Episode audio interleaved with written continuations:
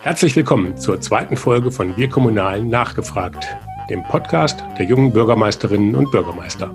In Zeiten von Corona, in denen direkte Kommunikation und Veranstaltungen nicht mehr möglich sind, soll dieser Podcast ein Angebot von und für Kommunale und kommunal Interessierte sein, um den gerade jetzt notwendigen Austausch untereinander aufrechtzuerhalten. Es geht um Informationen zu Hintergründen, über gute Ideen und politische Einschätzungen. Darüber wollen wir reden. Das Netzwerk Junge Bürgermeister ist ein eigenständiges Netzwerk unter dem Dach des Innovators Club, der kommunalen Ideenschmiede des Deutschen Städte- und Gemeindebunds. Mein Name ist Henning Witzel und ich leite das Berliner Büro der Jungen Bürgermeister. Seit über 20 Jahren arbeite ich nun für und mit Kommunalen und bin auch Leiter kommunale Kommunikation bei der Agentur ASK Berlin. Bevor wir jetzt loslegen, möchte ich euch erst einmal den Unterstützer dieser Folge vorstellen. Es ist EY. EY ist eine der größten deutschen Prüfungs- und Beratungsorganisationen und unterstützt auch die öffentliche Hand bei der Bewältigung transformatorischer Herausforderungen. Staat und Verwaltung sind mit weitreichenden Veränderungen konfrontiert. Urbanisierung, Automatisierung, demografische Entwicklung und Klimawandel stellen öffentliche Institutionen vor neue Aufgaben. Die Herausforderung besteht darin, den Bürgern auch künftig serviceorientiert, effektiv und zuverlässig dienen zu können. EY begleitet den öffentlichen Sektor auf diesem Weg und hilft, neue digitale Technologien einzuführen. Weitere Informationen erfahrt ihr auf der Webseite ey.com/de. Den Link findet ihr auch zusammen mit anderen Infos zur heutigen Folge in den Show Notes zur Podcast. Herzlichen Dank für die Unterstützung. Nun zu meinem heutigen Gesprächspartner. Zum Thema Corona kursieren ja viele Informationen, Zahlen, Meinungen, die sich zum Teil widersprechen. Einige sind Fake News, andere Halbwahrheiten. Aber was stimmt? Es ist auf jeden Fall verwirrend. Darum haben wir uns heute einen Fachmann eingeladen. Emanuel Wieler ist Molekularbiologe, er forscht in Berlin am Delbrück-Zentrum für molekulare Medizin in der Helmholtz-Gemeinschaft und arbeitet schon seit 2018 mit der Arbeitsgruppe von Christian Drosten an der Erforschung von Coronaviren. Herzlich willkommen, Emanuel. Hallo.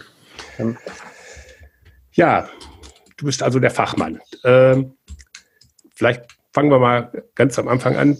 Ähm, dass du vielleicht mal deine Arbeit kurz beschreibst äh, mit, dem, mit dem Virus. Was interessiert dich denn an diesem Virus oder was hast du denn rausgefunden? Warum sind Alte besonders anfällig? Was sind Vorerkrankungen oder was ist genau da deine Arbeit? So eine Virusepidemie beschäftigt ja die verschiedenen Fachrichtungen. Man kann das wie so ein Spektrum ansehen. Auf der einen Seite sind die Soziologie oder auch die Politik natürlich, die beschäftigen sich mit dem ganz Großen. Also wie geht so eine Gesellschaft mit dem Virus um? Welche Auswirkungen hat das auf die Gesellschaft, wie, welche Maßnahmen muss man da machen und aufgrund von welchen Überlegungen.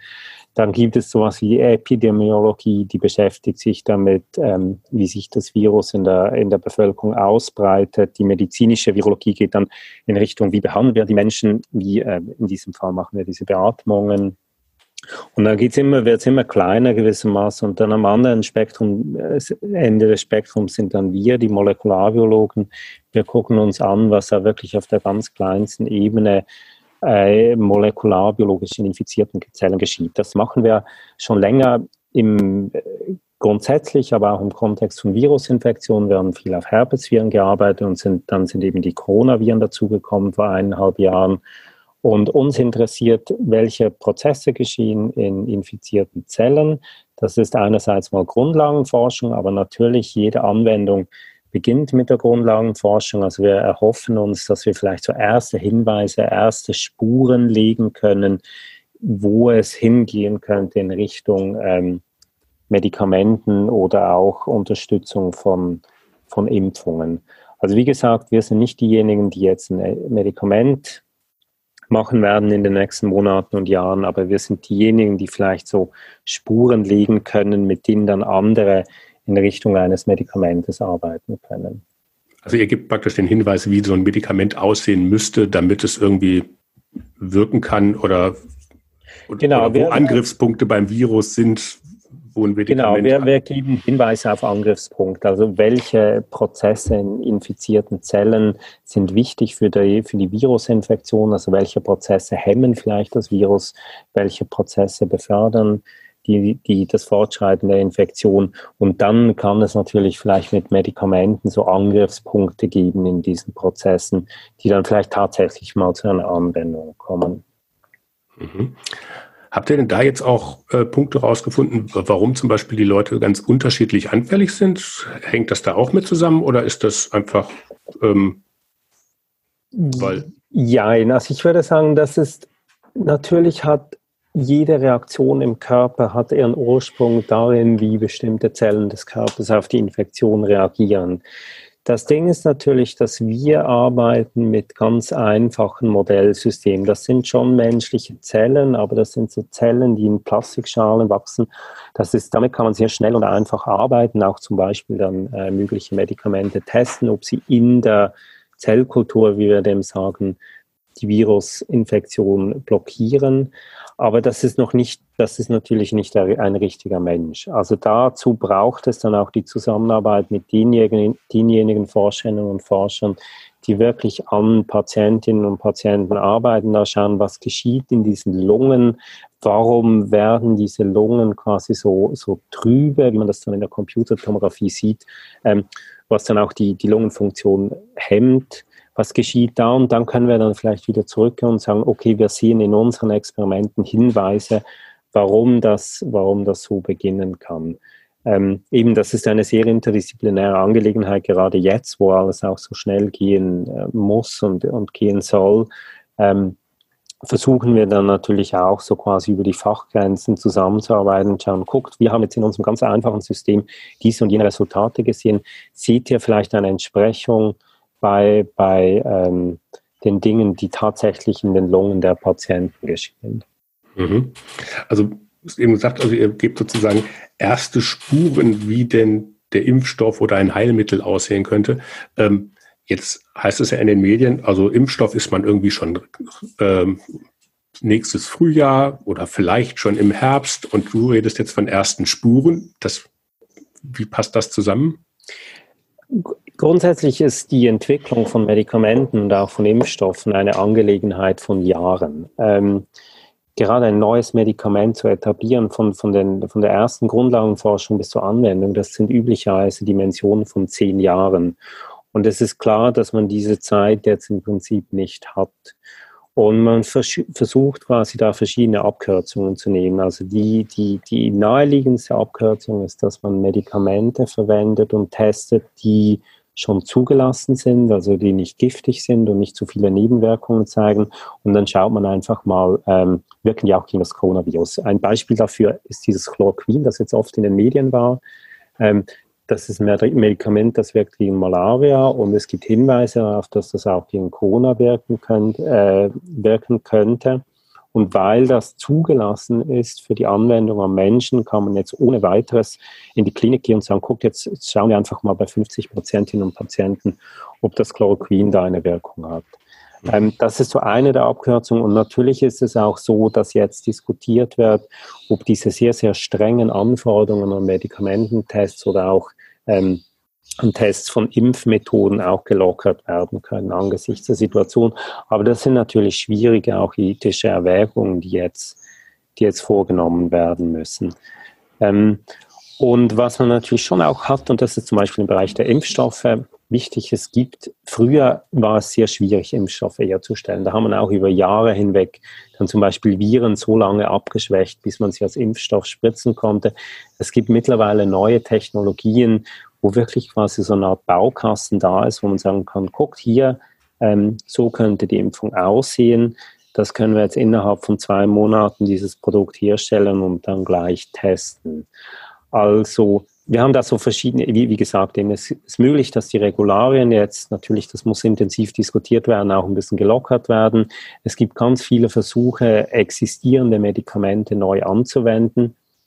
Und es gibt natürlich auch neue Technologien, die wirklich erst in den letzten zwei, drei Jahren verfügbar geworden sind. Und so diese Kombination aus all diesen verschiedenen Aspekten kann vielleicht wirklich dazu führen, dass man vielleicht tatsächlich im nächsten Winter schon, schon was vorweisen kann. Mhm.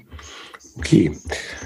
Also bei Impfstoff, aber bis dahin müssen wir ja auch erstmal kommen. Ähm, Frage, die ich noch hätte, ähm, Übertragungswege. Ähm, wir haben ja jetzt sozusagen den großen Hammer fallen lassen, um alle möglichen und unmöglichen Übertragungswege irgendwie zu stoppen. Ähm, ist das deiner Meinung nach der richtige Weg oder wo könnte man da nachbessern? Das sind ja die Diskussionen, die im Moment geführt werden. Hm. Genau, es ist ganz wichtig, dass man da diskutiert, weil wir müssen uns einfach bewusst sein, erstens, das sind Abwägungen, die hier getroffen werden. Eben, es ist klar, das Virus verbreitet sich langsamer, wenn weniger Menschen miteinander in Berührung kommen, das ist gar keine Frage. Aber andererseits hat natürlich diese Einschränkungen, Maßnahmen, die wir die wir jetzt haben, die haben natürlich auch ganz viele andere Wirkungen, eben zum Beispiel, was jetzt öfter, zum Glück auch öfters diskutiert wurde, dass äh, also der Kinderschutz, also dass Kinder in, in schwierigen Familien jetzt natürlich besonders darunter leiden, das ist, eine Ab äh, das ist ein Aspekt, der auch in diese Abwägung reinkommen muss. Ähm, und das andere ist, dass wir halt doch noch relativ wenig wissen, weil das ein ganz neues Virus ist. Natürlich wissen wir grundsätzlich, wie diese Atemwegsviren übertragen werden. Aber wir wissen beispielsweise nicht, wie sich das wärmere Wetter auf genau dieses Virus auswirken wird. Also wird es so sein wie bei Grippe, die fast nur im Winter auftritt, oder ist das ein Virus, das sich quasi auch bei wärmerem Wetter übertragen kann? Also wir haben einerseits müssen wir sagen, wir haben eine Abwägung von ganz vielen schwierigen Dingen und da muss die Politik eine Entscheidung fällen schlussendlich. Und wir müssen diese Abwägung aufgrund relativ unvollständiger Informationen treffen. Und ich glaube, dass, also dessen muss man sich bewusst sein, wenn man über, diese, über die aktuelle Situation diskutiert, wie schwierig das auch ist. Und es bedeutet vielleicht auch, dass man wirklich auch so ein bisschen schrittweise äh, vorgehen muss. Also dass man auch nicht jetzt sagen könnte, ja gut, wir machen jetzt alles genau gleich wie vorher. Also kann ich mir beispielsweise vorstellen, dass ähm, Großveranstaltungen, Fußballspiele, vielleicht auch Clubs länger geschlossen werden müssen als Schulen. Ähm, und das Wichtige ist, glaube ich, dass man jetzt laufen lernt. Also, dass man wirklich auch schaut, genau versucht zu untersuchen, wo sind die wirklich problematischen Dinge, die großen äh, Übertragungswege, also wo viele Übertragungen geschehen und wo können wir, ähm, wo können wir quasi mit besserem Gewissen ähm, wieder so, so, so einen Zustand herstellen wie vorher. Also du plädierst sozusagen für Fahren auf Sicht im Nebel ja, ich glaube, so kann man es beschreiben. Ja, einfach mal einen Schritt weitergehen, neu überlegen, zurück analysieren, wie hat sich jetzt die Situation verändert. Beispielsweise, wenn man jetzt die Schulen öffnen würde, dass man dann nach zwei, drei Wochen untersucht, hat das dazu geführt, dass in Familien die Fallzahlen wieder hochgehen. Ja, sowas. Gut. Also wenn ich jetzt auf die Übertragungswege gucke, äh, Hendrik Streeck, der jetzt auch von, von äh, Talkshow zu Talkshow gerade gereicht wird, äh, Bonner Virologe, der in Heinsberg ja jetzt irgendwie diese Untersuchungen macht, ähm, der hat die These aufgestellt, dass das überhaupt nicht durch Schmierinfektionen, also das ist dann quasi durch den äh, Händedruck oder durch, durch den Türgriff oder den Einkaufswagen oder was auch immer, das Geld, was man, was man auch, äh, übertragen wird. Gleichzeitig sieht man dann irgendwelche Sharepics im Internet. So und so lang hält sich das Virus auf irgendwelchen Münzen oder auf diesen und jenen Oberflächen. Ähm, wie passt das denn zusammen? Ja, genau. Es gibt da sehr unterschiedliche Ansichten. Einerseits gibt es diese Studien, die zeigen, wie viel Virus nach wie viel Zeit auf welchen Oberflächen, also Kupfer oder, oder Eisen oder Papier oder Holz, dann tatsächlich noch ähm, ansteckend ist, auch mit welcher Luftfeuchtigkeit, zum Beispiel je feuchter die Luft ist, desto instabiler sind diese Viruspartikel, je kälter es ist, desto stabiler sind sie und so weiter. Ähm, und dann gibt es natürlich und das, dann kann man natürlich argumentieren, ja gut, diese Laboruntersuchungen, das ist halt Labor, das entspricht nicht den, den realen Gegebenheiten. Und deswegen gibt es viele wie Streeck, die sagen, ja gut, unter richtig realen Begebenheiten findet das nicht statt. Wir haben zum Beispiel auch in, ähm, Beispielsweise, glaube ich, waren das Altersheime, wo viele Infektionen stattgefunden haben, haben wir keine infektiösen Viruspartikel gefunden auf Oberflächen, ähm, dass also nur wirklich so eine Mensch-zu-Mensch-Tröpfcheninfektion stattfinden kann. Ich glaube, da ist einfach noch nicht das letzte Wort gesprochen. Ähm, der pragmatische Umgang damit ist einfach zu sagen, na gut, ähm, es kann sein, dass es diese Schmierinfektion gibt. Ich versuche das einzuschränken. Eben das Händewaschen ist ja das, das ganz typische Beispiel hier. Es ist nicht so, dass man mit Händewaschen jetzt die Epidemie stoppt, aber man reduziert so ein bisschen die Wahrscheinlichkeit, dass falls man ähm, Viruspartikel an den Händen hätte und sich dann ins Gefiss, Gesicht fasst, dass man die, ähm, die das Virus dann kriegt. Also auch hier wieder ist eine Abwägung. Lass uns versuchen, das möglichst auf der sicheren Seite, Seite zu sein. Aber natürlich, wir können auch nicht jetzt irgendwie ständig alle Oberflächen desinfizieren. Mhm. Gut, es gibt ja auch viele Maßnahmen, die ergriffen worden sind. Und ähm, die Ansteckungsraten oder die, die Verbreitungsraten der Infizierten haben sich ja deutlich reduziert. Also das waren ja am Anfang 30, teilweise weit über 30 Prozent von Tag zu Tag. Jetzt sind es inzwischen relativ stabil auf unter 10. Ähm, heißt das, dass wir damit die Situation eigentlich schon auch ein Stück weit im Griff haben oder ist das noch zu früh? Also diese Maßnahmen äh, sind ja jetzt in, in den meisten europäischen Ländern so seit zwei bis drei Wochen in Kraft. Italien war da noch, noch ganz am Anfang, Deutschland war ein bisschen später. Ähm, und man sieht ja jetzt ein bisschen diese Abflachungen der Kurven. Es gibt auch schon mathematische Modellierungen, die gezeigt haben, wie sehr diese Einschränkungen auch dazu geführt haben, dass sich das Virus weniger schnell ausbreitet. Ich glaube, das ist schon, schon kann man schon als Grund zur Hoffnung bezeichnen. Ähm, ob man die Situation damit im Griff hat, weiß man noch nicht, weil die, die ganz große Frage ist, was geschieht, wenn wir welche Maßnahmen zurücknehmen, wie stark kommt das Virus zurück.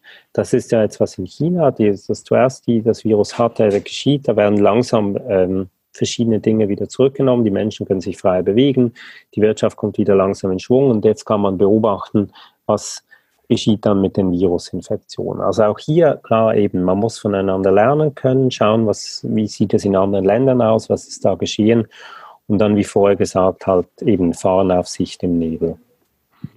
Also Stichwort andere Länder. Was ja auffällt, Deutschland hat die mit Abstand niedrigste Sterberate, wenn man sich die infizierten Zahlen anguckt, auf den diversen äh, äh, Portalen, ob das, das ist ja praktisch jede Tageszeitung hat ja inzwischen irgendwie eine, und jedes Medienportal hat ja irgendwie eine animierte Grafik, wie sich das entwickelt hat. Die Sterbezahlen in Deutschland sind mit Faktor 10 niedriger als in allen anderen Ländern fast. Mhm. Woran liegt das denn? Also ein wichtiger Punkt ist, welche Schichten, welche Gruppen in der Bevölkerung wurden infiziert. Also ein ganz eklatantes Beispiel ist, wenn man, also Italien, klar müsste man auch einzelne Regionen angucken, aber wenn man die Altersverteilung der Infektionen in Berlin mit Italien vergleicht. In Berlin haben wir nur ungefähr 10 Prozent der infizierten Menschen, die älter sind als 60 Jahre. Der größte Teil der infizierten Menschen in Berlin ist so zwischen 20 und 50. In Italien ist das eher umgekehrt. Also das sind vielleicht ein Drittel der Infizierten über 60. Und natürlich, je höher der Anteil der älteren Menschen ist, die infiziert sind, desto höher auch die Sterberate, weil ähm, die Sterblichkeit nimmt ja sehr stark zu mit dem Alter. Also äh, ältere Menschen sterben viel eher, ist die Wahrscheinlichkeit viel größer, dass sie dann tatsächlich an diesen Lungenentzündungen sterben als bei anderen Menschen. Das bedeutet, ähm, wenn wir jetzt sagen, ja, in Deutschland ist die Sterblichkeit viel geringer, müssen wir erstmal schauen, wer ist angesteckt in Deutschland, wer ist angesteckt in Italien. Auch innerhalb Deutschland gibt, es da ja Unterschiede, beispielsweise in diesem Landkreis Heinsberg, der sehr, sehr stark betroffen ist in Nordrhein-Westfalen, da ist die Sterblichkeit auch deutlich höher als in Berlin. Und ich glaube, das hängt auch damit zusammen, eben welche Bevölkerungsgruppen angesteckt sind. Also Berlin ist es ja so, dass man diese, es gab es Berichte über, über Ansteckungen in Clubs, wo, wo in Clubs, also wirklich in einem Wochenende vielleicht 60, 70 Infektionen zustande gekommen sind. Und es ist natürlich so, 70-Jährige gehen halt einfach nicht in Clubs. Deswegen zirkuliert das Virus in Berlin vielleicht eher in so einem jungen, mobilen Milieu. Da waren auch Leute in Ischgl da zum Skifahren als bei älteren Menschen und in Italien ist das vielleicht umgekehrt. Also ich glaube, um das nochmal zusammenzufassen, war jetzt ein bisschen wortreich, aber man kann nicht einfach sagen, in Deutschland sterben die Menschen nicht und in Italien schon. Man musste da ganz genau hinschauen, eben wer ist infiziert, welche Arbeitsgruppen, äh, welche Altersgruppen und erst dann kann man äh, solche Vergleiche wirklich ziehen. Mhm. Aber das würde ja eigentlich auch ein bisschen dafür sprechen, dass man sozusagen sich das Ganze nochmal genauer anguckt und dann die Frage stellt, warum sozusagen das Ganze auch nicht nach Risikogruppen zu versuchen zu trennen. Also dass man sagt, ich gucke jetzt erstmal auf ähm, Pfleger und also die, die in Kontakt mit Risikogruppen kommen, äh, dass ich da sozusagen möglichst sicher bin, dass ich da was mache. Aber die anderen äh, Studierende oder ähnliches lasse ich mal vielleicht wieder an die Uni gehen oder ähm, das würde ja auch dafür sprechen zu sagen, ja, dann kann man eigentlich auch die Schulen wieder Stück mhm. weit aufmachen, wenn ich dafür sorge, dass die Kinder ihre Großeltern nicht besuchen. Mhm. Genau, also das ist, das könnte eine Schlussfolgerung daraus sein. Also eben, man darf nicht denken, dass 30-Jährige nicht schwer erkranken mit auch lebenslangen Folgeerscheinungen oder auch nicht ansterben können. Das, solche Fälle gibt es ja. Ähm, also man kann da nicht einfach sagen, ja gut, die Jungen, die sollen machen, was sie wollen. Hauptsache die Alten bleiben in ihren Häusern. Ähm, aber ja, es ist natürlich so, dass ein, es gibt ja zum Beispiel Besuche in Altersheimen sind kaum oder fast nicht mehr gestattet.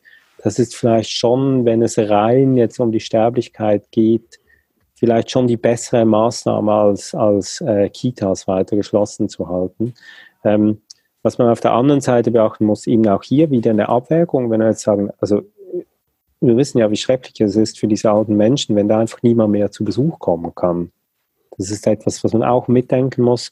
Und auf der anderen Seite, wenn wir sagen, ja gut, eben die Kitas können wir jetzt wieder offen öffnen, weil sich die Kinder ja sowieso kaum oder nur ganz milde Symptome zeigen, dann ist es natürlich so, wenn sich die Kita, Kinder anstecken in der Kita, dann stecken sich auch die Eltern an und dann geht es wieder so in, in andere Bevölkerungsgruppen rein. Also diese Entscheidung, was man jetzt genau wie schnell ähm, öffnet, wieder, das ist eine recht komplizierte, die auch eben, wie vorher schon gesagt, eine Abwägung ist aufgrund von, von vielen unsicheren Faktoren. Mhm. Okay. Vielleicht zum Abschluss äh, nochmal einen, einen ziemlich deutlichen kommunalen Bezug, weil es jetzt gerade eine aktuelle mhm. Meldung halt auch war, die Masken, die selbstgenähten und die verschiedenen Stufen. Jena hat jetzt beschlossen, irgendwie Maskenpflicht in Supermärkten. Äh, Österreich hat das auch gemacht. Ähm, es ist jetzt, also dadurch, dass es jetzt hier eine deutsche Kommune gemacht hat, sind natürlich andere auch ein Stück weit unter Druck. Das haben wir ja auch gesehen, was die Maßnahmen betrifft, dass sich im Zweifel eher immer die härteren Maßnahmen sozusagen dann irgendwie durchsetzen, äh, weil es halt einen gewissen Druck gibt. Und wenn es ein Rahmen ist, wo man nur auf Sicht fahren kann, dann macht man es im Zweifel wahrscheinlich eher ein bisschen härter. Ähm, ist das, bringt das was? Oder was ist denn der Effekt von diesen Masken? Also der Effekt der Masken ist ja vor allem, um andere zu schützen. Äh, das heißt, wenn jemand infiziert ist, es vielleicht auch gar nicht weiß, dann schützt eine Maske die Menschen in der unmittelbaren Umgebung. Das ist der Haupt, ich glaube, so im, quasi im gesellschaftlichen Kontext ist das die, die Hauptwirksamkeit. Natürlich ist es auch so, dass zum Beispiel Verkäuferinnen und Verkäufer, die ja mit ganz vielen verschiedenen Menschen zu tun haben, dass die dann mit so einer anderen Formen von Maske, wirklich so eine Atemschutzmaske, auch besser geschützt werden können gegen Erkältungen. Ähm, eben in, in asiatischen Ländern ist es jetzt mal ganz unabhängig von dieser aktuellen Epidemie auch viel üblicher, dass viele Menschen Masken tragen, eben auch so gewissermaßen aus Höflichkeit. Ähm, ob das hier jetzt möglich ist, ähm, da müssen ja auch erstmal genug Masken da sein, die sollte man ja auch nicht zu lange tragen. Da bildet sich auch so ein feuchtes Milieu, das dann auch irgendwie gut ist für Bakterien. Äh, da müssen erstmal genug Masken da sein und dann kann man sich überlegen, ist es jetzt wirklich sinnvoll? Ähm, ich sehe ja auch in meinem Alltag, wie immer mehr Menschen mit Masken herumlaufen oder sich irgendwie so ein Tuch vors Gesicht binden, auch, auch so eine schöne selbstgenähte Maske tragen.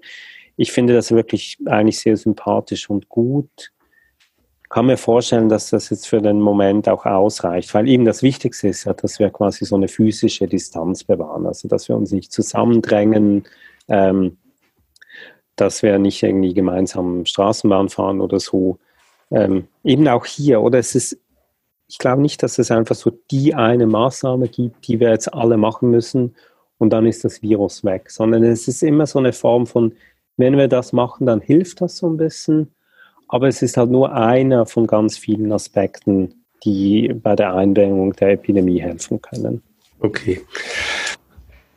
Zum Abschluss vielleicht noch, wie geht es weiter? Es geht ja immer mit Hammer and Dance, wird irgendein Szenario ganz wunderbar genannt. Also wir sind jetzt irgendwie im Stillstand und fangen dann an, tänzelnd, um uns eine Neuinfektionsrate irgendwie rumzubewegen, dass wir das Gesundheitssystem nicht überfordern mhm. und irgendwann zu einer Herdenimmunität kommen. Ist das ein realistisches Szenario oder was denkst du, wie es weitergeht? Oder wie lange haben wir das noch? Also ne, wann sind wir sozusagen, dass wir sagen können, jetzt ist die Zeit nach Corona? Ja, also eigentlich, eigentlich kann ich das nicht beantworten. Ich kann im Prinzip nur vielleicht so ein paar Überlegungen geben, was das ist. Das erste ist eben diese Frage mit der Hirnimmunität. Ähm, wie viele Menschen hatten das ja eigentlich schon? Ich nehme an, das werden wir in den nächsten zwei Monaten rausfinden. Da gibt es ja auch schon Überlegungen, dass im Prinzip schon ein bis zwei Prozent der Bevölkerung eigentlich infiziert war mit dem Virus, auch wenn die Fallzahlen ja viel tiefer sind, diese getesteten Fälle. Und dann wäre natürlich die Hirnimmunität doch schon, schon deutlich größer.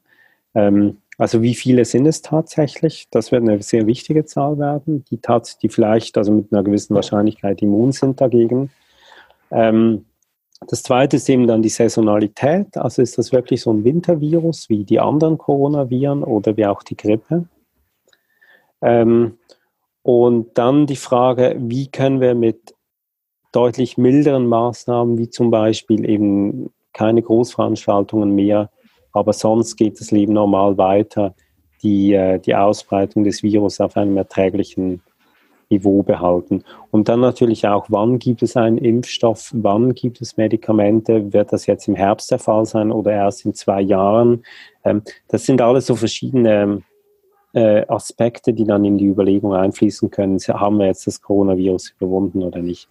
Aber grundsätzlich ist es so, oder? Das ist jetzt eine Situation, die eigentlich niemand, der jetzt lebt, schon mal gesehen hat. Äh, also, man oder man kann es ja auch schwierig mit HIV vergleichen, weil HIV, da kennt man die Übertragungswege recht gut und da hat irgendwie Safer Sex und Kondom und so hat da extrem viel geholfen. Ähm, sowas kriegen wir bei Atemwegsviren eigentlich nicht hin. Und ähm, bei HIV stand halt das gesellschaftliche Leben nicht still. Ja, genau, bei, bei HIV, das war ein riesiger Schock und das hat ja Millionen, Dutzende Millionen von Todesopfern auch gefordert. Aber man hat halt, man konnte das relativ gut einschränken mit so kleinen Verhaltensänderungen wie zum Beispiel Kondomen. Und bei Atemwegsviren ist das halt einfach nicht der Fall. Äh, die verbreiten sich halt einfach, weil Menschen kommen zusammen. Ähm, also das heißt, ich glaube nicht, dass wir jetzt einfach sagen können, so in einem Jahr ist es vorbei. Aber ich glaube schon, ich bin da jetzt irgendwie zuversichtlich, dass man im nächsten Winter sagen kann, gut, das Virus ist immer noch da. Wir müssen spezialisierte auch Stationen aufbauen für längere Zeit in unseren Krankenhäusern oder auch spezifische Covid-19-Krankenhäuser. Aber ich glaube schon, dass man nächstes Jahr, nächsten, nächsten Winter wenn das ja wahrscheinlich dann wieder aufflammt, eben wegen der, wegen der Saisonalität, dass man dann so einen Umgang damit gefunden hat, der nicht eine, der nur noch so eine leichte, gewisse Einschränkung für das gesellschaftliche also, Leben bedeutet. Dass wir nicht wieder den Hammer brauchen. Nee, das ist ganz klar so. Das ist wie wenn die erste Welle ist immer die, die größte. Und danach flaut es langsam auch, äh, wird es langsam weniger. Emanuel, das waren sehr wertvolle Infos. Spannend. Ja, vielen Dank dir.